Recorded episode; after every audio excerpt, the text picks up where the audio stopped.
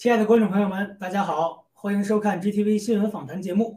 今天是十月六日，星期三，美东时间晚八点半，我是威廉王。首先，我们来看看中共国的相关新闻。浙江首次进口哈萨克和美国煤炭，港口悄然开放澳洲煤炭进口。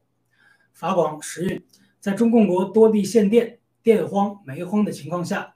浙江省能源集团不得不首次从哈萨克采购十三点六万吨热值高、硫分低、灰分低的优质煤炭。呃，运煤船要跑一万五千七百公里，海上货运历时三十天，于十月四日抵达舟山港，预计十月中旬完成通关。该集团负责本次采购的浙能复兴燃料公司于六七月份时还首次采购了十三万吨美国的动力煤，同时。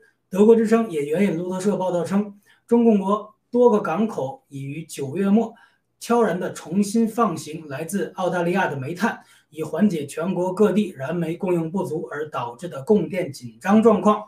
中共从去年十月起，因澳大利亚要求追溯病毒起源，而对该国的煤炭执行非正式的进口限令，直接导致约一百万吨的澳洲煤炭因中共海关拒绝清关。而滞留在各个港口的保税区仓库中，但这批煤炭仅相当于中共国一天的煤炭进口量，完全无法缓解目前的问题。在中共眼中，为了党的面子和钱袋子，老百姓的生计根本无足轻重，随时都可以牺牲。危难当前，呼吁中国人尽早觉醒，加入真正维护所有中国人利益的新中国联邦。本台记者诺亚综合报道。接下来是国际方面的消息，印度将面临能源供应短缺，对世界提出了预警。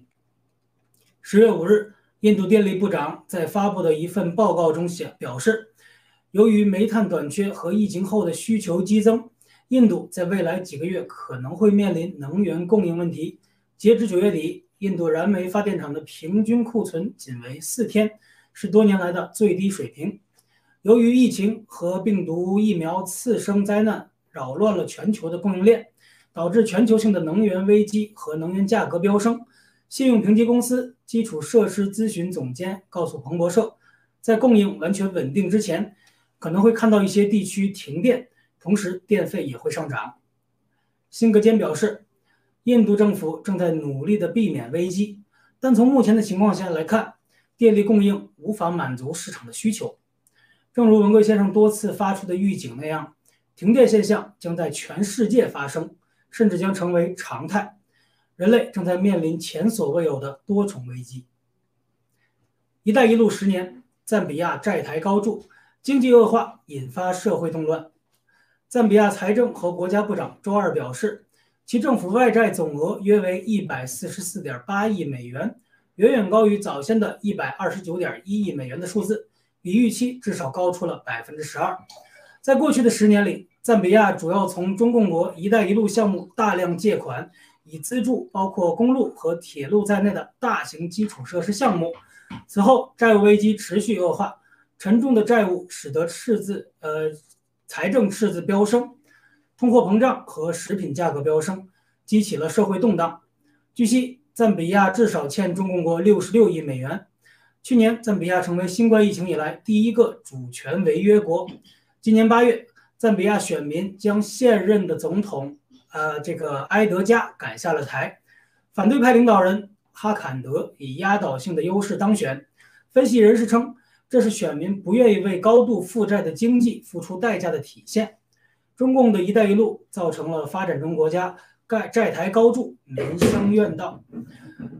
而为此买单、付出代价的却是两国的民众。黑客窃取并公布了亚马逊 Twitch 源代码等关键数据。亚马逊公司的视频游戏流媒体平台 Twitch 于十月六日早间遭到了黑客攻击，被泄露内容包括 Twitch 的源代码、内部管理工具、一个开发中的旨在挑战 Valve 公司 Steam 界面店面的游戏工作室产品的文件，和记录 Twitch 顶级游戏玩家。二零一九至二零二一年收入的电子表格等关键数据，可见这次有计划的黑客攻击不仅是为了赚钱，而更是为了伤害 Twitch 和亚马逊公司。Twitch 已经通过了推特确认了这次攻击。亚马逊于2014年收购了 Twitch。据悉，该视频游戏直播每天约有一千五百万用户。九月，Twitch 曾因不当处理机器人或者是攻击者在直播节目的聊天框发布海量仇恨的言论而遭受到客户的抵制。继黑客攻击 Facebook、WhatsApp、Instagram 之后，亚马逊再度受创，不得呃不由得令人质疑，是否新一轮的反大型的科技企业的黑客行动已经开始。但对摇摇欲坠的股市和经济来说，又是一个噩耗。接下来我们来看病毒和疫苗方面的消息。最新研究发现，呃，接种疫苗会增加感染病毒及住院风险。最新一期的《新英格兰医学杂志》发表了四万一千多个样本，号称新冠疫苗门诊呃和住院环境中有效的有效性研究，立即被疾控。立即被疾病控制中心 （CDC） 视为推荐疫苗的宣传性广告作品。可是，在有心人的进一步研究文章数据后发现，为了提高所谓的疫苗疗效，该研究省略了最近接种疫苗的住院人数，所以研究结论具有欺骗性。更令人震惊的是，接种疫苗后的第一周，一千八百七十二名接种疫苗者被病毒感染而住院的人数被故意的遗漏。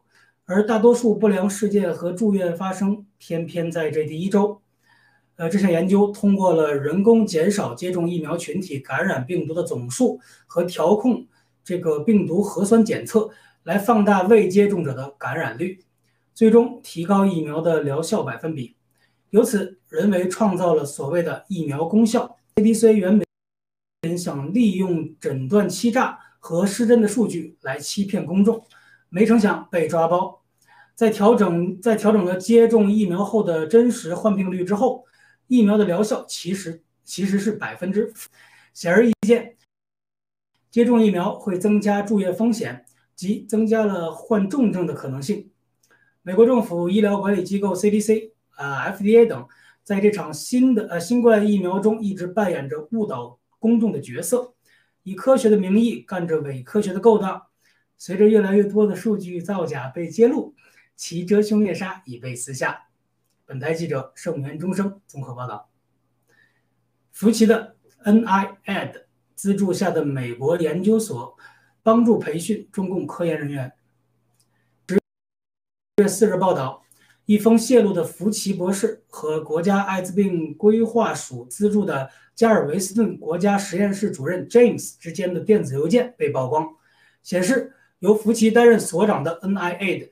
也就是国家过敏和传染病研究所资助了加尔维斯顿国家实验室，用那里的生物安全四级实验室设施培训来自中共国的科学家，涉及的有中国农业科学院，也就是哈尔滨生物安全四级实验室，中国科学院，也就是武汉生物安全四级实验室，和中国医学科学院，也就是昆明生物安全四级实验室等，这些科研人员。与中共国冠状病毒的起源都是有着关系。这封2017年的电子邮件显示了由国家艾滋病规划署资助的加尔维斯顿国家实验室如何直接参与在生物安全四级设施培训中共科学家的细节。重要的是，这些设施可以处理通过气溶胶传播的可导致人类致病的致命的病原体。James 强调了上述中共国。科研机构如何同意参观加尔维斯顿国家实验室？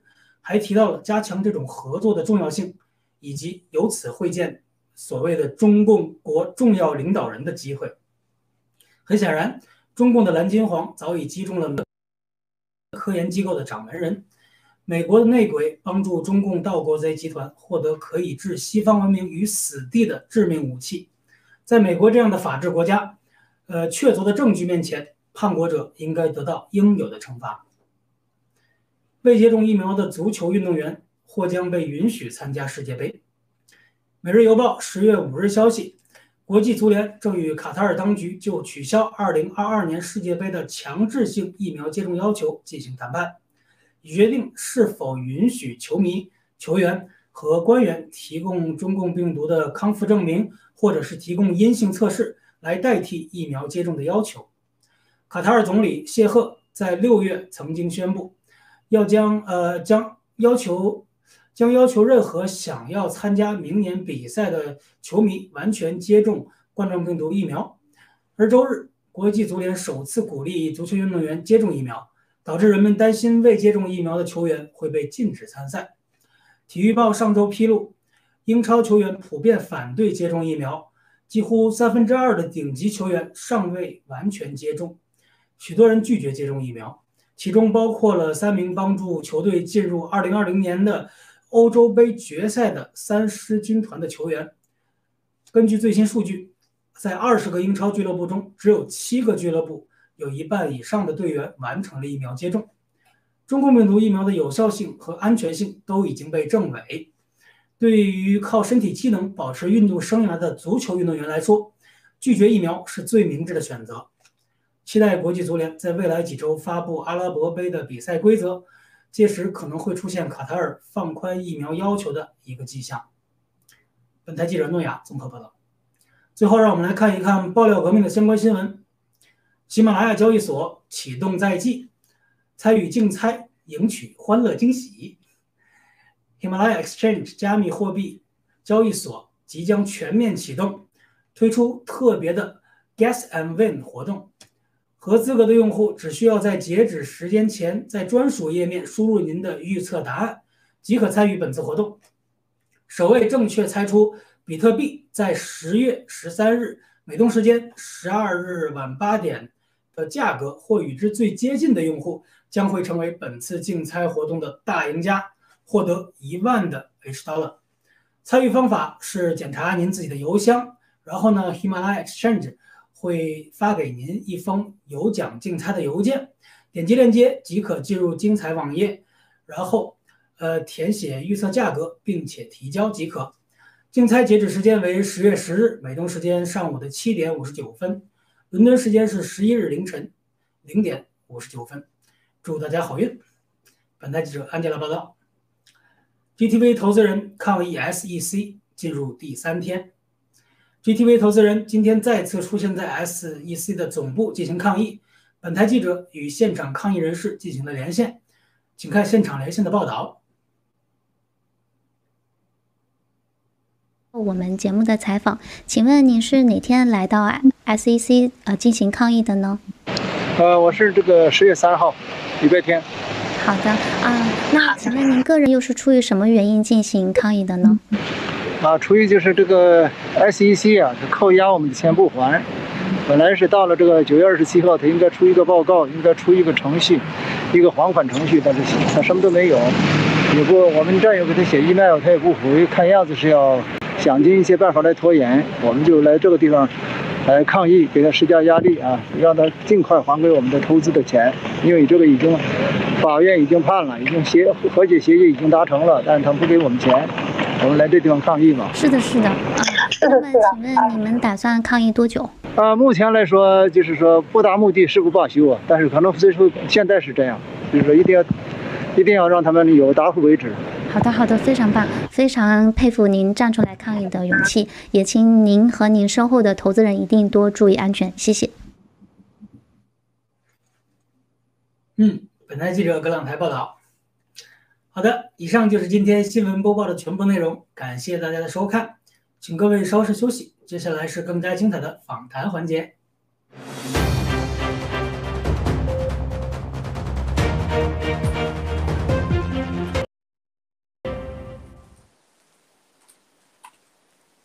各位观众，大家晚上好，我是 Rachel。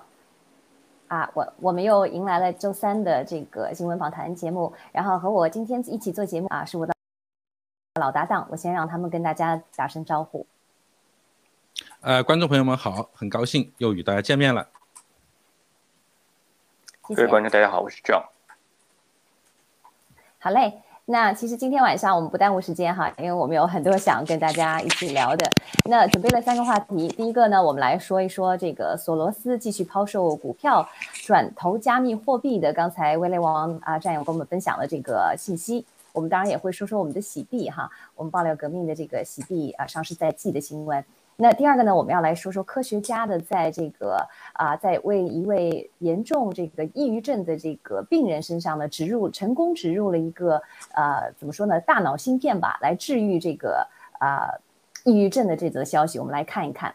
然后最后呢，我们要来说一下最近热播的，据说热播的啊这个啊这个洗脑大片这个长津啊这件事情。那好，那我们先来说我们第一个话题。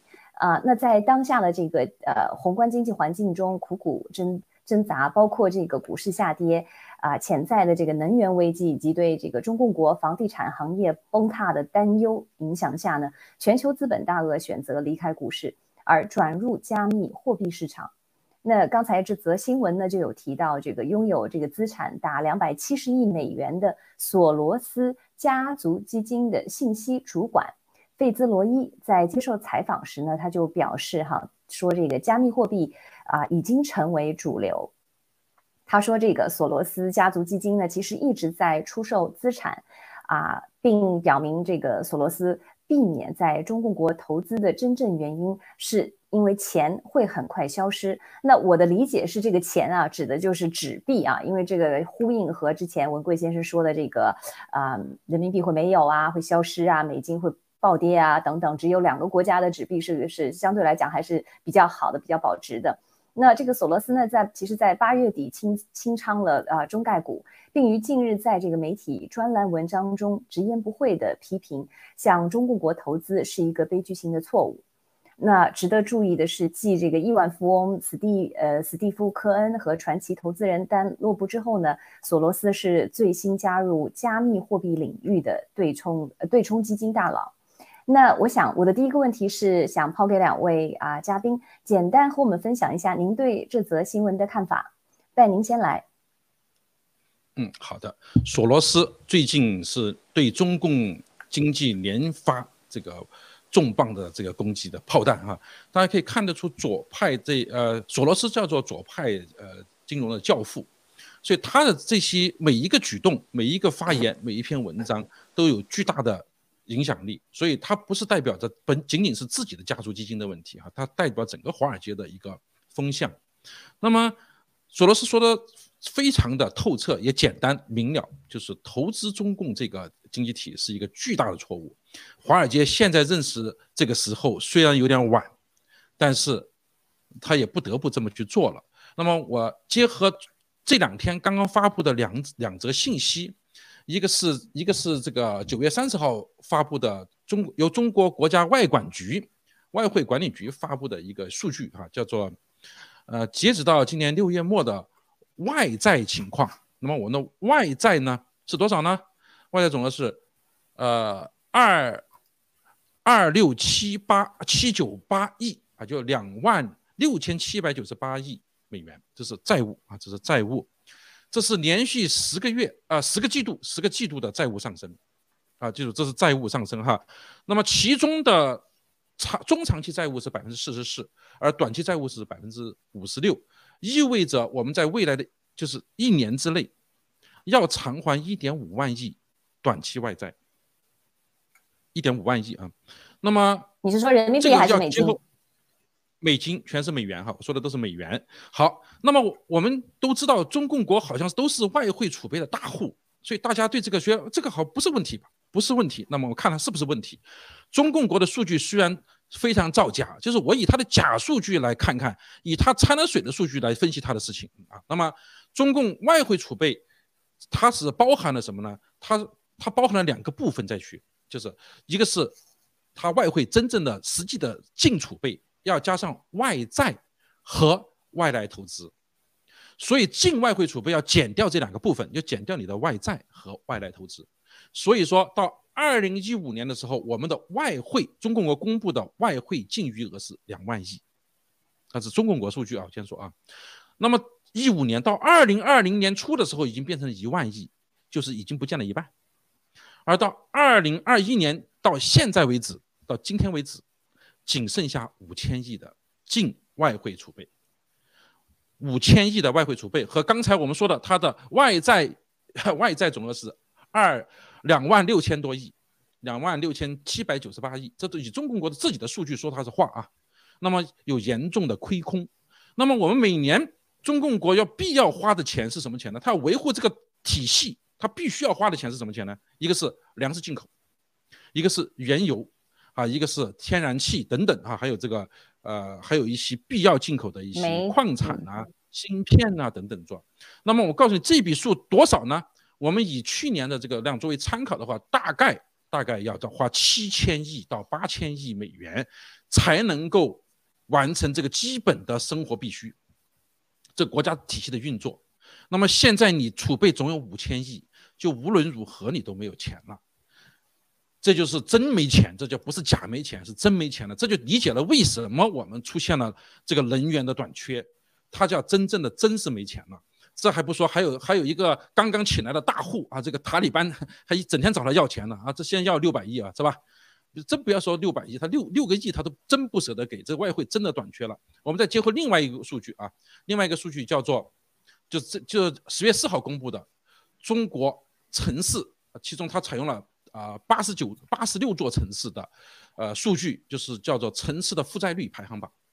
啊，就这个啊，对，是这份表格。这份表格的名称就叫城城市的中国城市负债率排行榜，这里面有两个数据哈，前面前面呃不知道大家能不能看清楚哈，前面这个前面这一块，对，前面这块是贵州省省会啊，这个贵阳市啊，它的第一个数据就九九九二九点零六，这个是什么呢？这是它的叫政府的负债务率，债务率哈，我先解释什么叫债务率，债务率是等于就是税务总额除以综合财政收入。综合财政收入包括了啊一般性财政收入、基金财政收入和国有企业的收入。那么也就是说，这个是作为一个重要的，就就是一个政府、地方政府它的债务的承受能力的一个重要指标。那么这个在那个呃 IMF 就是国际货币基金组织上有个有一个呃指引，就是它这个指标如果是九百分之九十到百分之一百五十呢，它属于是安全啊，就是属于良性的一个。呃，债务率好，请看这个图表上的排名榜首的是这个 我很有感情的贵阳市啊，它达到了九百二十九点零六百分比啊，什么意思吗？我告诉你，国际货币组织基金组织说的安全是百分之九九十到百分之一百五十，它达到了今天的九百二十九百分之。那么排名这个这个排名表上可以看到，总共是八十六个城市。其中的八十五个城市的负债率都超过了百分之一百，并且有百有七十五个城市是它的负债率是比上一年增加了翻了一倍。好，这个这个排行表上的前十位城市，他们的负债债务率不叫负债率哈，债务率都超过了百分之五百。也就是说，这些城市是极极极度极度高风险的破产。啊，就是面临着破产风险。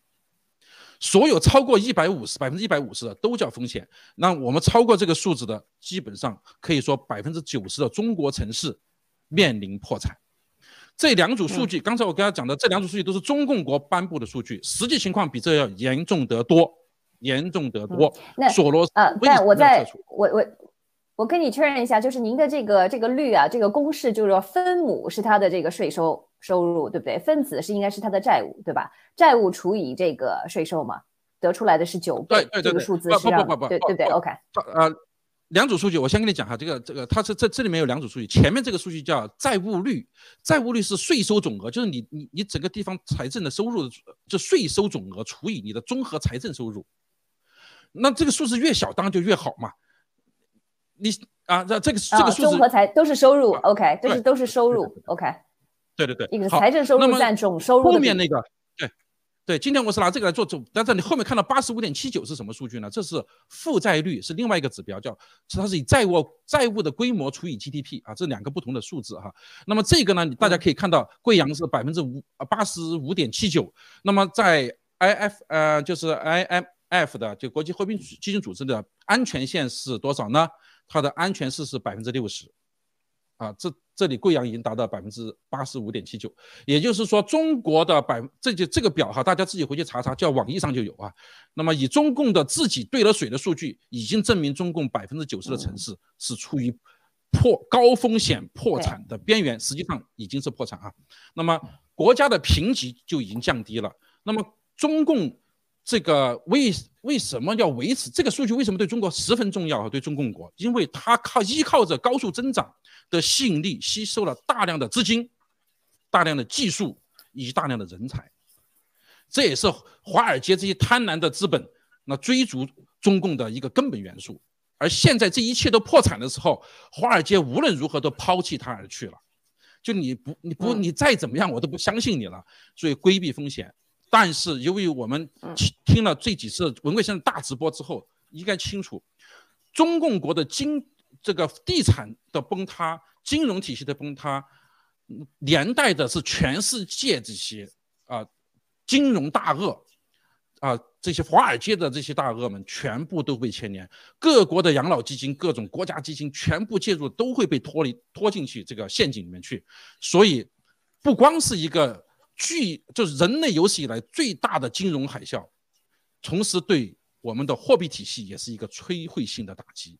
那么，传统的货币体系一定会面临崩塌，百分之百的崩塌，人民币一定消失，美元一定会最终消失，怎么办？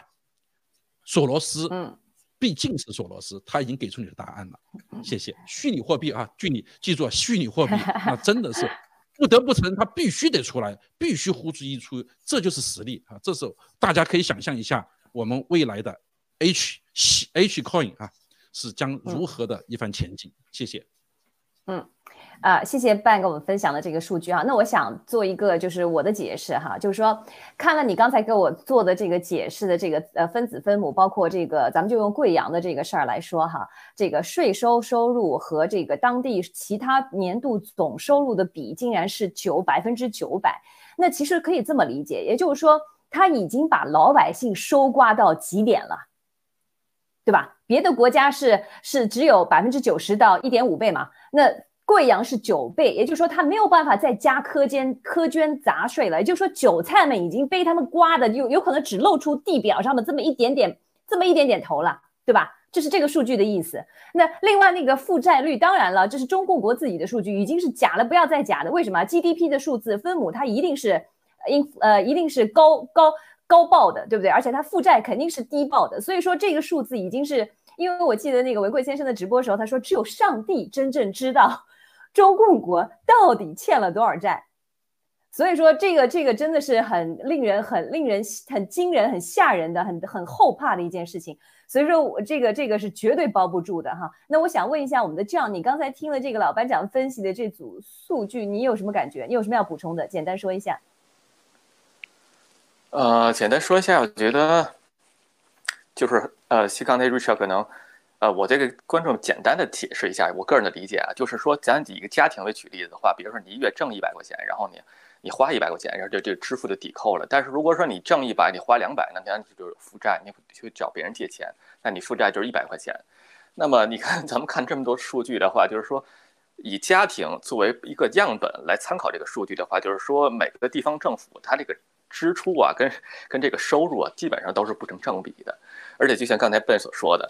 呃，大家对这个表，呃，就是呃，姑且看着，他就给它放出来让咱们看一看，肯定是在一个老百姓心里能够接受的一个范围内，他把这个表啊经过修改之后让咱们去看到的，啊，我想先简单那么说，嗯。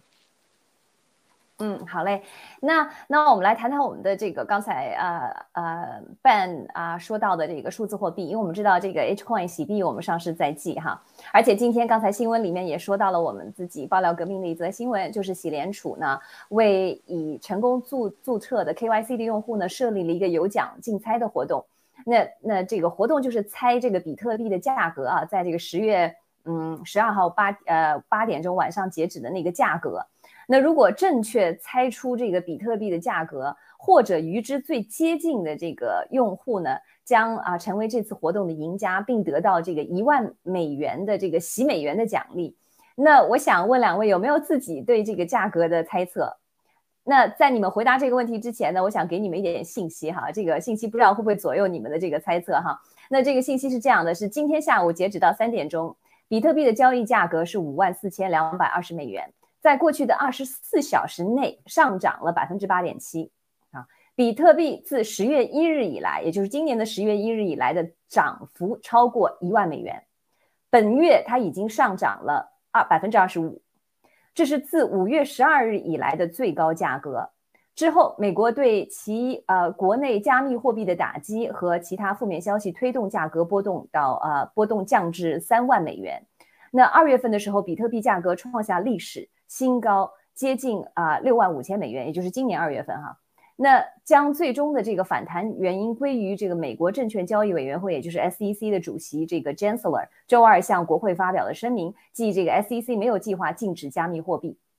那文贵先生啊，那我想啊，其实那我们这个问题我待会再问，我就想问一下两位有没有自己对这个价格的一个一个猜测？谁先来？好，我先来吧。首先，我对这个猜猜猜猜啊，是非常的非常的外行，我真的不会猜哈。呃，比特币呢，但是我必须必须要讲这我的观点上是这样的，比特币，嗯，它绝对是一个天才的设计，绝对的天才设计。它就是因为早期的设计者啊，就是呃，据说是中中本聪，其实我对这个一点都没有研究哈，这个可能可能我们的那个像像那个谁。对，呃，反正我不是最最不是很清楚，但是他这个天才的设计就是让他天才的发现了我们现在的这种货币体系的这种虚伪性，这种随意性，完全是靠政府政府的这种信用，它的锚定的原来是挂着这个以黄金为锚，那基本上这是可以非常非常靠谱的。最后完全脱离了这个黄金美元之后，变成石油美元，进而变债务美元，就是完全是政府信用美元。但是你的政府的信用是什么？美国政府的信用是什么？美国政府的信用是军事力量吗？还是美元的力量？所以这这个事情就变成了到今天为止，我们可以看得出，因为资本的贪婪，资本的贪婪所造成的恶果，通过与这些集权集权力量的这种合作。放大化这种资本的罪恶，影响到人类的生存本身了，已经对科技的这种这种资源的占有，然后进而是邪恶力量的，呃，这个结合之后，科技没有错误啊，人类的这各种体系都没有错误，但他们结合成被坏人利用以后，威胁到人类的生存了，已经，所以这件事情呢，就给我们人类很大的启示。那么。实际上，二战建来啊，布罗贝雷顿森体啊，布雷顿森森林体系，我这大舌头转不过来，哈，这个体系已经其实崩塌了。实际上，大家看着表面上有中共的制毒放毒，有这些黑暗力量的对疫疫苗的这个推广啊，这种欺骗性对地球重整计划，实际上它也是二战以来建立的这个。国际政治与经济体系它崩塌的根本的原因，才是它的推动，推动它的根本元素是在这里。要重建一个新的世界了，重建新社会了，所以用这个数字货币，不能再以政府这种破产信用的政府再来主导我们的经济了，因为这它已经丧失了信用。尤其是疫苗真相暴露之后，全世界一定会对我们所谓的科技、所谓的政府、所谓的这一系列的这些信用全部破产的时候，我们只有一个。可控的、可监督的、百分之百安全的这这么一个货币体系，才能够重获信心。这就是我们虚拟加密货币、数字货币的它生存的必要性，而且它这个谁也挡不住。但是比特币本身，它因为完全的去中心化，它没有一个负责任的呃一个一个组织，它已经现在它也没有稳定币的支撑，它已经百分之百的成为一个炒作的工具了。而且大家知道，它的背后最大的持有者是华尔街的大佬和中共的一些大佬，所以比特币在相当一段时间，它还是很坚挺的，这个是毋庸置疑的。但最终还是要消亡的，取而代之的是更合理的、更完整的、更透明的，像我们的 H Coin，它还与黄金挂钩的，又有稳定币相对应的这样一种货币体系哈。所以我先说这么多，谢谢。嗯，就说你不愿意说出 您猜的这个预测的这个价格，那这样，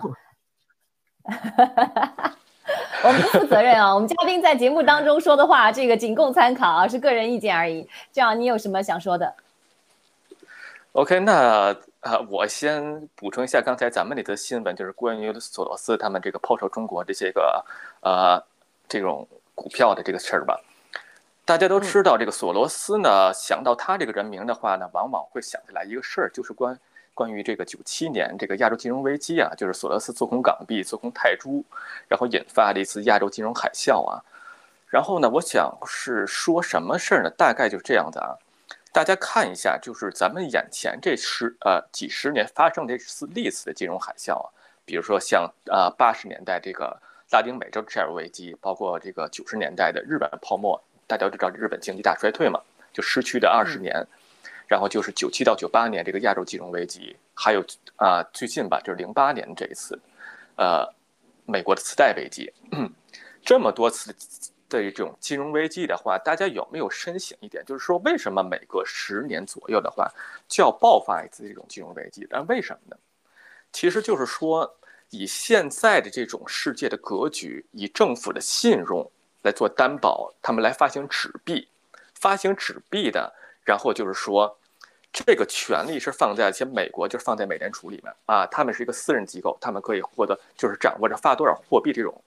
啊，规模和权利，那么一旦数字这个东西它不可控了啊，我想发多少钱，由我自己做决定。像郭先生说，这个 M two M two 增加的话，那么这个这个整个这个市场的泡沫呢，就在十年当中逐渐逐渐累积。哎，一旦这个泡沫感觉不能再大了啊，但那十年左右可能这个泡沫已经快要吹破了，怎么办呢？他们就把这个泡沫呢温柔的给它刺破。那么每一次刺破这个泡沫的时候，我想问问。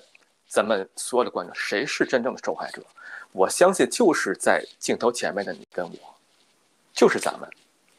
一旦这些个资产泡沫破裂的时候，爆发金融危机的时候，你想咱们的货币购买力先下降了。比如说你原来啊，咱六块七人民币兑一美元，可能会要变成十五块钱兑一美元了。你的货币的缩水了，你的工资就会减少了。为什么？企业订单减少了。再一个就是你可能失去工作呀。你直接就下岗了。再一个，资产泡沫，一百万买的房子，你这不变成五十万了？还有就是你生活质量下降，你的收入不稳定的情况下，你只能满足你的基本生理需求，什么享受这方面啊，什么听歌、看电影啊，出去旅游，你那那个这个咱们就不用想了。那么说，在经历了这么多次金融危机背后的话，人类有没有每次深省？深省，就是在现现在未来不可。不太远的这时间段里面，会不会爆发一次以一个新的噱头来命名的一次金融海啸呢？席卷全球的意思，跟以往又全都不一样了。你我会不会又是受害者？那为什么索罗斯跟这些资本大鳄，像郭先说的 J.P. Morgan，他们抛售了部部分的股权，这这个呃基金的股权？为什么？就春暖春暖花开压先知啊！人家先持有大量资金的人，这些金金融机构他们先抛。谁最后一个走，走，那就谁就不好意思，那你就是牺牲品了。所以在这么下一个眼前这种形式啊，几呃几过去几十年发生的危机到未来发生的危机的话，现在就像咱们 Richard 跟 Ben 所说的一样，跟咱们郭先说的一样，未来的货币肯定不会相信以国家主权的形式存在的。我相信就是管咱们的这个 H coin 百分之二十的黄金锚定，然后加上美元的锚定，它是一种未来的一种信仰的趋势。不再相人们就是人们不再相信国家这个主权这个概念了，所以谁给我稳定的未来，谁给我一个金融的稳定，让我自己能够好好生活，谁就掌有真正未来的货币发行权。谢谢瑞成。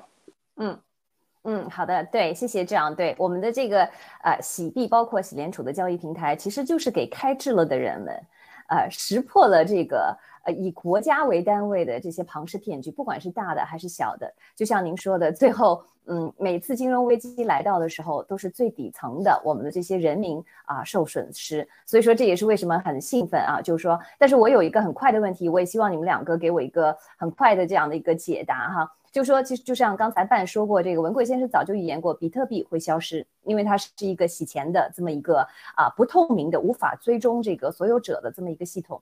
那为什么在在这洗联储加密货币呃交易所全面启动和洗币上市之前，要用猜比特币价格的方式来做这样的一个这个竞猜的活动呢？但为什么不用洗币，而用呃比特币？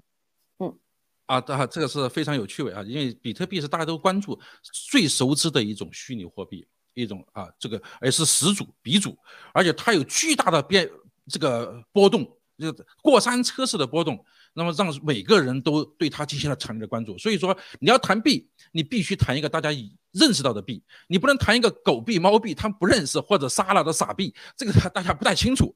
你谈一个人人人皆知的啊，当然还有对。关注到虚拟货币的本质。为什么要关注到比特币？因为我们虚拟货，我们的 H coin 推出来的时候，大家一定会跟它对比。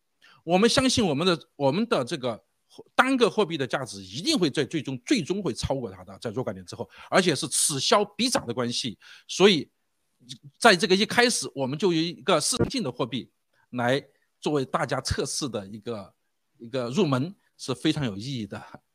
这是我的理解，谢谢。嗯，哎，好的，谢谢 Ben。这样，你有什么样的理解？OK，我是非常积极的。我我觉得，为什么郭先生要跟这个比特币做一次这个猜测呢？我相信，咱们喜币上市之日，就是比特币开始跌、开始走向呃衰亡的时候，就是这么一个时间点。大家可以去按照这个，按照我这个猜测啊，可以去咱们试着去看一下。在咱们喜币真正上市的时候，这个比特币它的这个跌幅会达到多少？因为这个比特币这个东西呢，它的设计非常的完美，这这绝对是聪明、非常聪明、聪明的人设计这个东西。但实际上郭先生说的，你这个比特币你设计很好，但是你去干什么了？百分之九十六的人掌握比特币，然后然后百分之四的散户，然后你这你这样子啊，然后就什么洗钱啊，什么包括各种不法的勾当啊，就是你这个货币这个性质的话，它它不是一个。怎么说？是一个非常正常的一种货币形式，我可以拿这东西去买什么什么商品啊，买点洗衣粉、洗衣液什么的。它不是这样的，它成为一种少数人掌有货币，然后来洗劫多数人财富，然后完成不法勾当的这么一种货币形式。大家想一想，如果这种东西它能够长久以存的话，那那这是这就我相信它没有未来了。那全是这些人在这些个百分之四的人。完全在控制咱们，我相信这次利益格局，整个世界利益格局打破之后的话，我相信这个比特币也看，像这个它会逐渐的开始走向衰亡。谢谢刘成。嗯，好的，谢谢。其实我的看法跟呃 Ben 更接近，跟您的有点差异。我觉得啊，呃，喜币上市之后，比特币不会跌，反而会涨。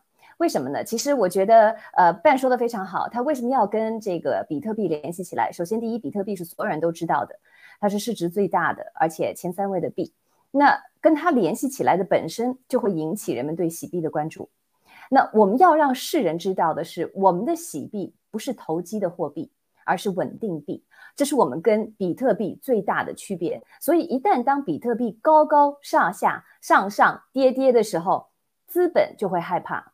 那它一定要有这个过程，对不对？它一定要有这个坐山车的过程，才能显现我们文贵先生和爆料革命新中国联邦的伟大。因为我们早就预言了，文贵先生也很早就说，比特币一定会涨，会大涨，对不对？就像刚才这样说的，他会收，他会要收刮一部分人的钱。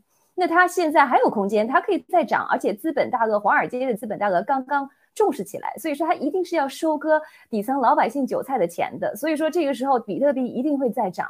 那再涨再跌再涨再再再跌，就像今年二月份出现的，到了呃六万五千，然后三月突然又降，最低降到三万，所以它一定会有过山车的这样的一个经过。但是我们洗币啊，我相信文贵先生之前也有讲过，嗯，不是一上市。大家呃不要不实际不切希望的希望它大涨，其实大涨对呃洗币的长远的发展其实还是会有损失的，因为我们要做的是稳定币，我们要做的是市场和氛围，是要做的是人们的信心。所以说，我觉得呃从长远来看，我觉得我们所有的这个洗币的战友啊、投资者都应该希望洗币更加的稳定，能够在这个呃市场全世界市场经济市场呃呃乱跳动的时候，坐过山车的时候，我们能。显现出我们的这个自信跟稳定，我相信一定会有人啊，会有大笔的资金会之后进入这咱们的这个洗币平台。所以说，呃，我觉得呃，洗币上市之后，呃，比特币一定还会涨，但是它一定会跌，就像两位说的那样。嗯，那好，还有什么要补充的？哦，对我忘了提到，其实我查了一下，就像办刚才佐证办刚才说的，因为我查了这个咱们喜马拉雅的这个呃喜联盟的这个平台啊。他发送了这个信息，但是他只在推特平台发送，他并没有在我们盖特的平台发送他这个抽奖活动的信息，所以这也证明了刚才半说的，他是想吸引啊啊场外的很多人哈，所以说我们也是要抓抓紧机会去宣传我们的这个喜联储的啊这个正式上市。好嘞，那好，我们就转入我们今天准备的第二个话题，来聊一聊科技啊，黑科技。那这次话题呢，其实说的是这个科学家成功向一名抑郁病人脑部植入数字设备。那十月四号的这个 Sky News 报道了一项新的研究，表明加州大学的研究人员成功的使用手术植植入的这个数字设备，叫 Digital Implant，治疗了一名患有严重抑郁症的病人。那该设备被描述为相当于大脑的起搏器，这个数字设备能够利用于大脑抑郁模式相关的特定的大脑的回路，就是大脑的这个 circuits，并重置它们。然后，研究人民人员认为，该啊研究显示了如何利用大脑活动为精神疾病提供个性化治疗。那很多人听了这则新闻，感觉到很振奋啊，尤其是那些因为啊那些严重的忧郁症患者和家人，我相信他们是感到高兴的。那这个新闻让人联想到达沃斯经济论坛的创建人克劳斯这个施瓦布在他的二零一六年的第四次工业革命这本书里预测的一样，人类有一天。会有在脑子里植入智能手机的可呃呃可能，而且这个智能手机呢，可以帮助人类探测他们自己的情绪和思维，并和其他人类甚至是电脑沟通和交流。那达沃斯世界经济论坛对爆料革命的战友也许并不陌生，它是呃中共和世界黑暗势力勾兑的一个舞台，而且是一直而且一直是全球大重置计划的推销者。那如果这个技术被黑暗势力所利用来控制人们的大脑或身体，那世界将会怎样？那我想让两位嘉宾谈一谈您对这条呃看似振奋人心的这个科学技术领域突破的这条新闻的看法。我们的 John，您先来。呃，OK，好的。呃，我关于这个新闻呢，我有。分给大家分享两点吧，就是第一点就是说，可能啊，咱们作为一个普通人来说的话，没有切身投入在这种生物科技研究领域的话，或者对这个生物科技研究领域不是特别了解的话，就是咱们很难想象人类现在这个科技到底发展到了一种什么程度，就是恐怕大家对这个科技发展程度认识并没有那么的深刻啊。这个生物科技呢，其实这只是一个浅浅的一个披露，它这披露的目的就是说，比如说。像这种对于大脑的嵌入这种芯片，然后它能够读取你的数据，或者是能够帮助你这个完成某种大脑动作这种芯片的这种功能的话呢，它恐怕就是说，就是切入点的第一个切入点，就是说它可能会监控你的，就是不像过去了啊，通过摄像头来监控你的身体，监控你的行为，监控你的运动轨迹。那么啊，还有还有还有，就是说，像咱们这个 app 啊，手机这种 app，它可以监控你的这种大数据啊，来分析你这个人特征。那么，如果说这种东西如果要让中共他们去操作的话，那肯定是植入大脑里，然后接入各各种大脑的这种信号啊。就是说，就像咱们之前节目所聊的，就是说有没有就叫预防犯罪啊？你的大脑会不会产生对中共威胁这种信号啊？这是我一个一个猜想啊。那再一个的话，我跟大家分享一个，就是同样也是在美国，也是在加州啊，也是在加州，在哪儿呢？美啊，美国的加州理工大学啊，它也是这个研究人员呢发生发研发了一种啊新型的一种微创啊脑机接口，脑接口就让大脑跟电脑连起来。那么使用这个功能的话，这种功能呢，它可以在不损伤大脑组织情况下记录大脑这种详细的活动啊。那这个项目的这个背后支持者呢是谁呢？大家都知道，就是嗯，在很啊很的可能，我们男生会稍微了解一些，有一个叫盛大网络，盛大网络来自上海的盛大网络，盛大网络的这个背后的创始人是谁呢？这个人叫陈天桥。陈天桥跟他的妻子呢，就是在一六年，他们在美国成立这个项目，就是每年投资一亿美元，他们去。让这些个像像美国加加州理工大学这种研发机构的话，去支持他们研发这种脑功能的这种开发。那么计划的就是说，包括这种人脸识别啊、脑机接口啊、大脑成像、认知科学。他们为什么要这么研究的话，其实很简单，就是金庸先生在这个，呃，这叫就是令狐冲那个，就是说那个岳不群，就是说，有的人呢想当盟武林盟主。啊，想当武林盟主，当了五面中盟主的话，他还想当皇上。啊，当了皇上的话呢，他还想长生不老。那人间接口的目的，我想对于我自己一个浅浅的理解就是说，他们想把意识上传到云端，上传到云数据。也就是说，真是那些想当了皇上的人，他们真的想达到这个长生不老的目的，所以他们才要不惜余力的每每年投入这么多钱，去研究这个脑科技、脑科技生物领域啊。其实，谢谢刘强。呃，瑞小没开麦。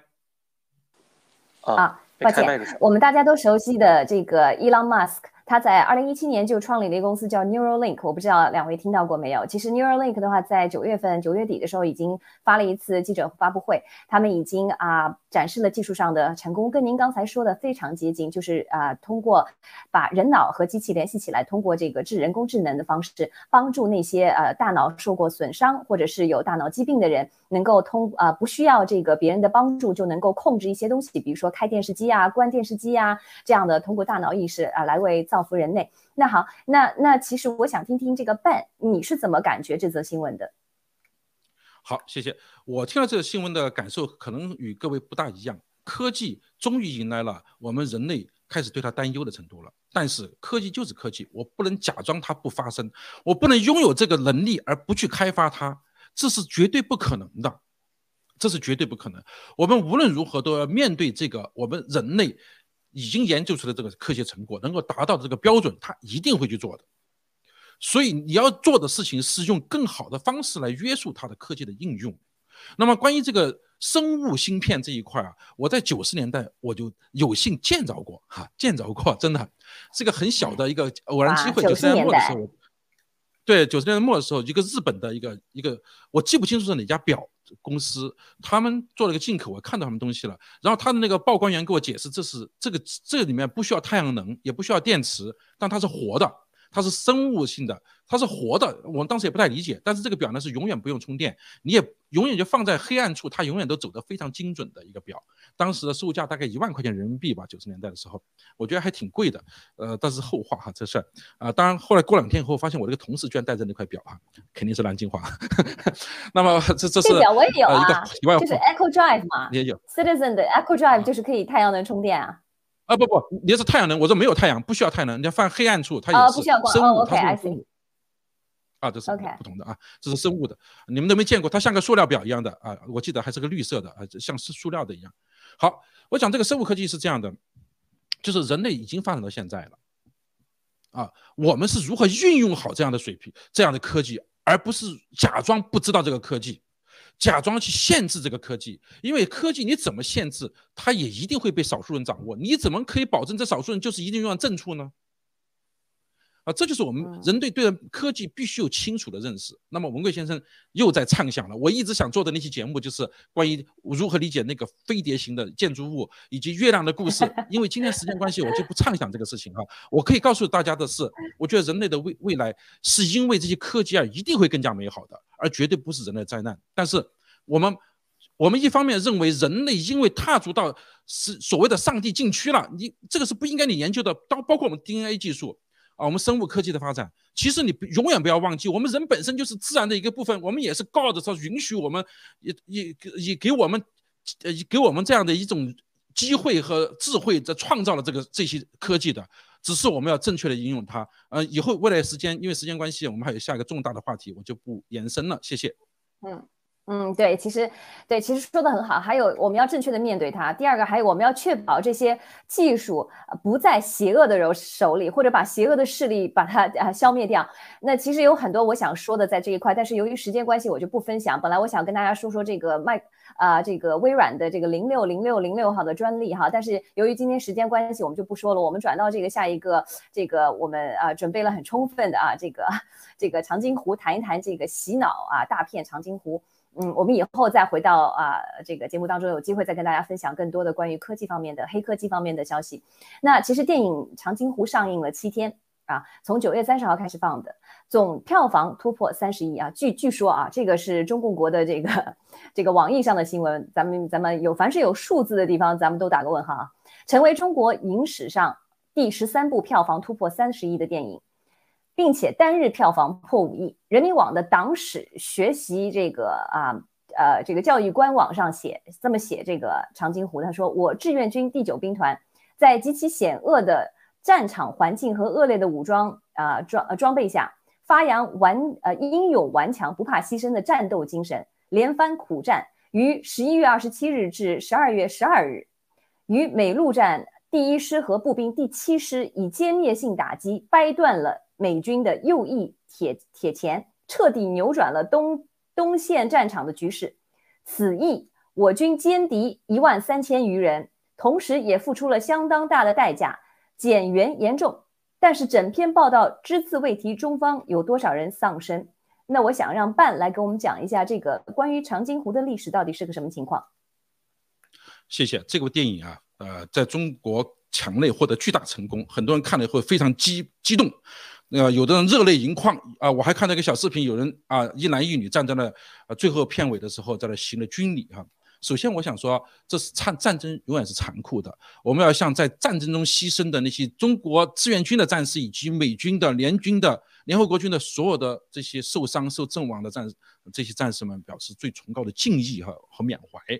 但是，我想说的是，这个电影真的起错名字了，它应该叫《梦想中的长津湖战役》，因为它与事实完全的不相符，而恰恰相反。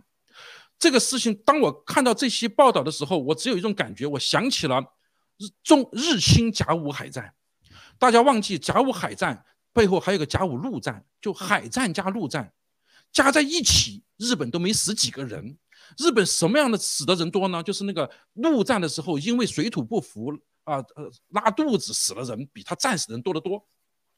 就这么一个故事，消息传到了北京啊，大清朝还举行了学生们还群众们举行了盛大的游行活动，取得了胜利。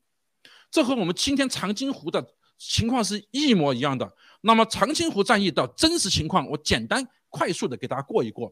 那么长津湖参加战役的，它有具一个最重要的特征是突发性，就是美军并不知道有这么大量的志愿军，中国人民志愿军啊，其实是珍贵的正正式部队，中共部队换个名字，志愿军参战进来了。这个是中共做的很成功的一个部分，就是悄悄的夜行军啊，达到了这部署。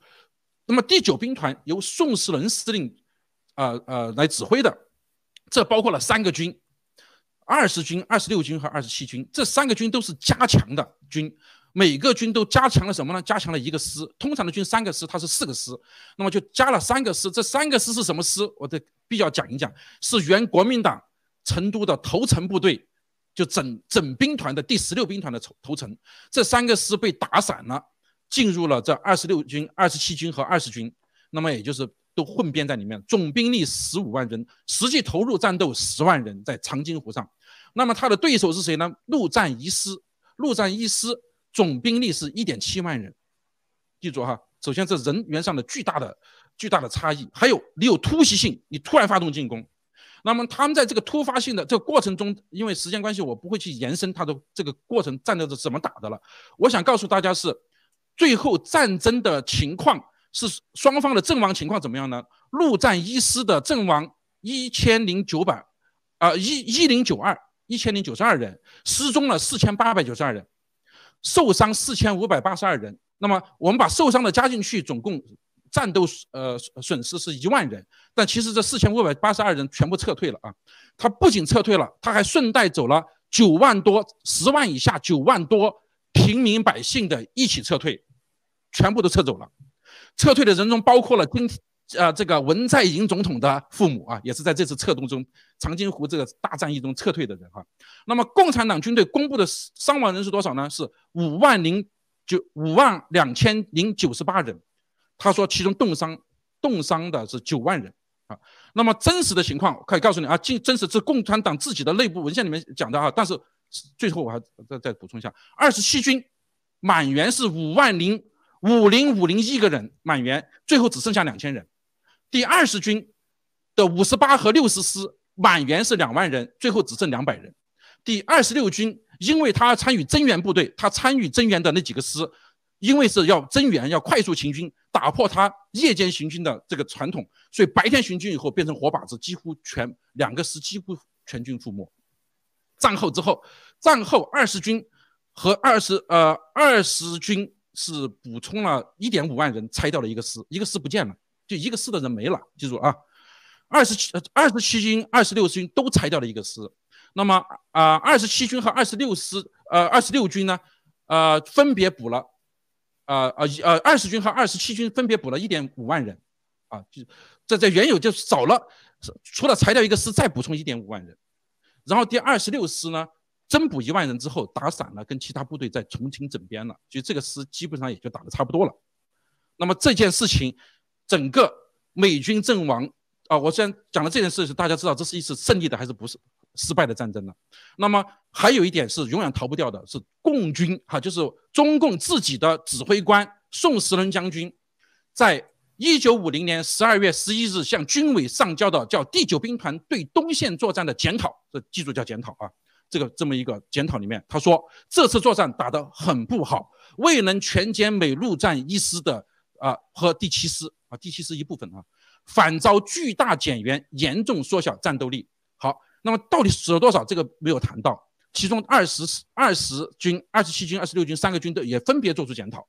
人民网、中共人民网在二零一四年刘伯承呃这个刊登的刘伯承的一篇文章是刊登的一篇文章。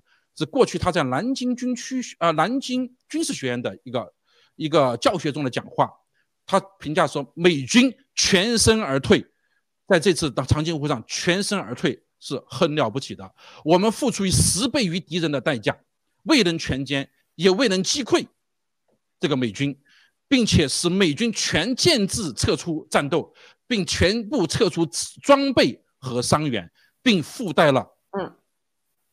这个九万多的老百姓，所以说整个长津湖战役，这个就是这就是事实摆在大家面前，到底是一个成功的还是失败的？先主持人你先说。嗯，对，那很谢谢半跟我们讲这个真实的历史是什么，因为很丰富，很多资料是我第一次听到。那我想问你，为什么在这个时候，在今天要用这个题材？为什么不是抗日，而是抗美援朝？把这个故事反过来说，要在这个时候渲染渲染这个爱国民族情怀呢？是的，呃，本来还有很多数据我没讲哈。其实这件事情也是美军，美军作为单次战役颁发在历史上有来单次战役颁发勋章最多的一次。记住啊，他颁发了十七枚荣誉勋章和七十枚海军十字勋章，证明你看一个在检讨，一个在颁勋章，你告诉我谁是赢家吗？好，那么中共，中共啊，在。大家记住，前段时间中美关系紧张的时候，他就在喊打喊杀；中美关系想缓和的时候，他就他就放出了黄河绝恋啊，就是谈恋爱了啊，跟我们女战士可以上床了，就是这个政治这个电影已经变成了中共的彻头彻尾的一个宣传工具哈。那么中共完全根据自身的需求，现在要吓唬美国人和煽起中国老百姓无知老百姓的爱国情啊民族情绪啊啊这个爱国热情，那么就来了这么一个。自导自演、胡说八道、意淫的胜利，那么搞得大家很上头、很嗨、很舒服啊！创造了这么一个这这个鬼扯淡的奇迹哈，是非常可笑的。那么我我想说的是，这个呃，如果还有点时间，我想说一下这次战争真正的影响。全世界对战争的电影都是在反思的，都是反反思反战的，只有中共的这种是打鸡血的、虚假的，然后输送仇恨的。灌输仇恨的，这是非常非常可怕的。朝鲜战争这次韩战给中共带来的这个真正的影响是什么？第一，它是不宣而战，悄悄的潜入的，而且公然的在建国之初就选择了与世界为敌，与文明世界为敌，保护金家政权啊！金家政权是发动战争的，记住。第二个是，当然是死去了百万人啊！最终中共在抗美援朝中死去百万人，这个太可惜太因为时间关系我不能演开了。那么第三个，在建国之初百废待兴的时候，那么我们因为这场战争背负了重巨大的经济负担，也同时呢，因为这场战争使中国遭受到西方国家的制裁，一直到一九七九年才才解除这些制裁，逐步解除这些制裁。另外呢，他也。因此，巩固了金家政权，给朝鲜人民带来巨大灾难。同时呢，他也给中国在东北亚地区制造了一个永远的麻烦啊！这个二胖到了三胖。那么，同时他也为中苏的交恶埋下了严重的伏笔。当然，他有他正面的东西是什么呢？第一个重大的贡献就是。毛毛泽东的儿子啊，被给干死了，这是真是天大的好消息啊！否则的话，我们中国人民不知道有多大的灾难。但是也因为这个巨大的巨大的好事，也引来中国人民巨大的灾难，就是后来的文化大革命等等一系列巨大灾难。对，同时呢，第九军团记住，他是华东野战军，也叫三野，他是为了什么准备的？他住在华东啊，住在你的老家啊，他是为了攻台而准备的，因为这件事情挽救了台湾，这是他的好的影响。那么。同时呢，他在未来东亚结这个战略格局上，日本的崛起，日本的崛起，呃，崛起奠定了真正的基础哈。日本崛起是与朝鲜战争密不可分的，包括韩国。在东北亚地区的那个哈，好吧，我先那非常非常好，非。常好，非常好，Ben，呃我们我们一定以后回来再要说一说这个话题。那我想留给这个账哈，我们这样跟我一样，估计听你也入迷了。最后三十秒钟，您来谈一下您的看法。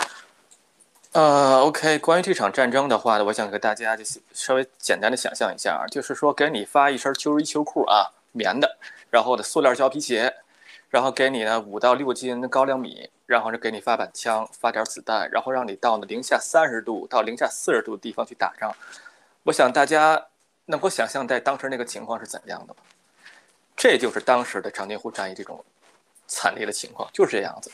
我不得不提一点非常真实但非常肮脏的事儿，而也不是肮脏的事儿，就是这些志愿兵战士的话，他们都不能够脱下衣服来进行方便，不能够解放。为什么？一脱衣服你就不会冻伤了，怎么办呢？只能在自己的啊，就这么解决了。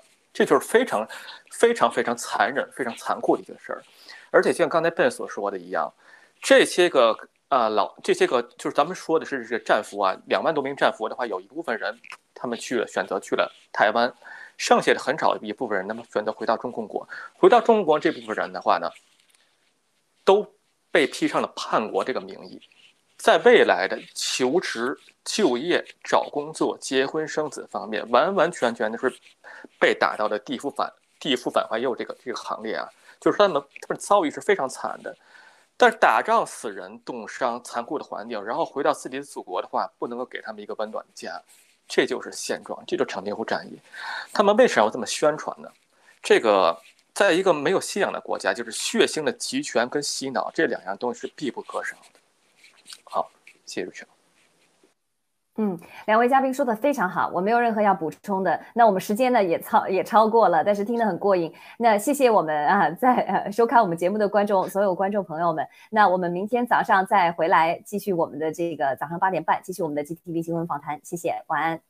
谢谢您的收看，我只想说，所有打了鸡血的这些老小粉红们，记住一点，看看志愿军这些英雄们归国以后的待遇，特别是刚刚 John 提到的这些战俘们的待遇，以及志愿军的总司令彭德怀的下场，大家应该是群情激愤，追讨这个中国共产党这个王八蛋政权，而不是像你这样感动的流泪敬礼，让他们共产党死去吧。再见。好的，谢谢。再见。